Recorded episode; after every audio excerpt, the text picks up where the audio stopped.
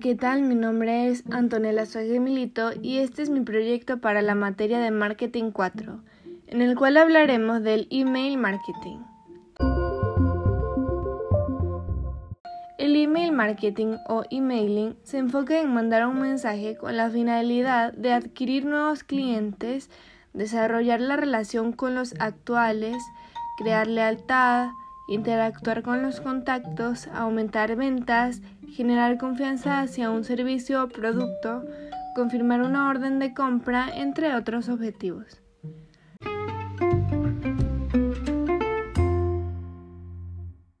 La base para un buen funcionamiento de una campaña de email es permiso más valor igual a email marketing.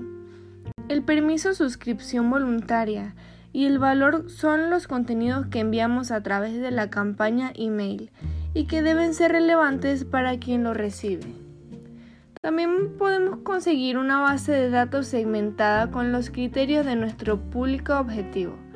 La base de datos son registros de clientes potenciales utilizados para generar mayor demanda en el mercado y abrir nuevos nichos de mercado la podemos conseguir a través de actividades de networking, ferias, catálogos de la empresa, puntos de venta o eventos en general.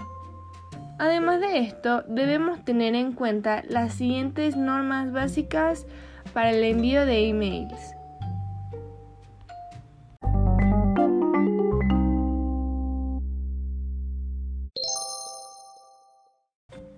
1.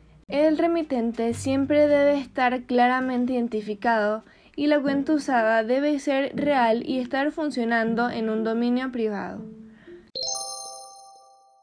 2. En el cuerpo del mensaje debe incluirse de manera bien visible la posibilidad de baja de la suscripción y una nota legal que indique cómo se obtuvo el correo. Página de política de protección de datos y declaración de voluntad de respetar todas las normas anti-spam y normativa vigente. 3. La IPS o servidores que usemos para el mailing deben estar autorizadas en el registro SPF del dominio de remitente. 4. El boletín debe cumplir unas normas básicas de diseño HTML que eviten que pueda ser identificado como spam. 5. Debemos utilizar un sistema de envíos específicamente diseñado para mandar emails masivos con todas las garantías.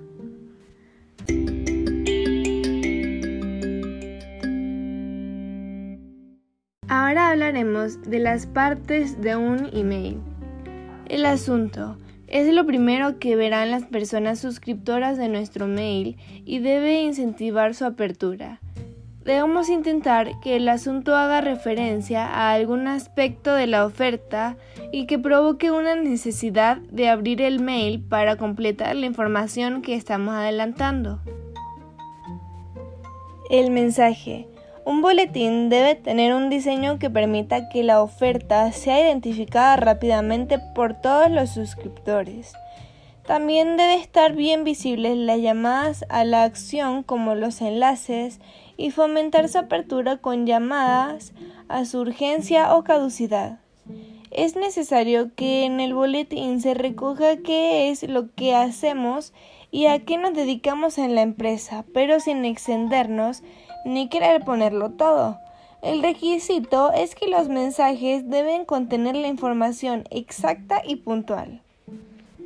El momento y la frecuencia de envío influye en el éxito con tu campaña. Estudios realizados demuestran que los días que mayores ratios de apertura presentan son los martes, miércoles y jueves. Igualmente, el periodo del día en el que más mails se abren es entre las 10 a.m. y las 12 del mediodía. En cuanto a la frecuencia de los envíos, dependerá del tipo de empresa y de los usuarios que estén suscritos. Lo más idóneo es no enviar más de una campaña a la semana, siendo lo óptimo realizar una campaña al mes. Esto es lo más importante que debes saber sobre el email marketing. Espero que te haya sido útil toda esta información. Muchísimas gracias por escuchar.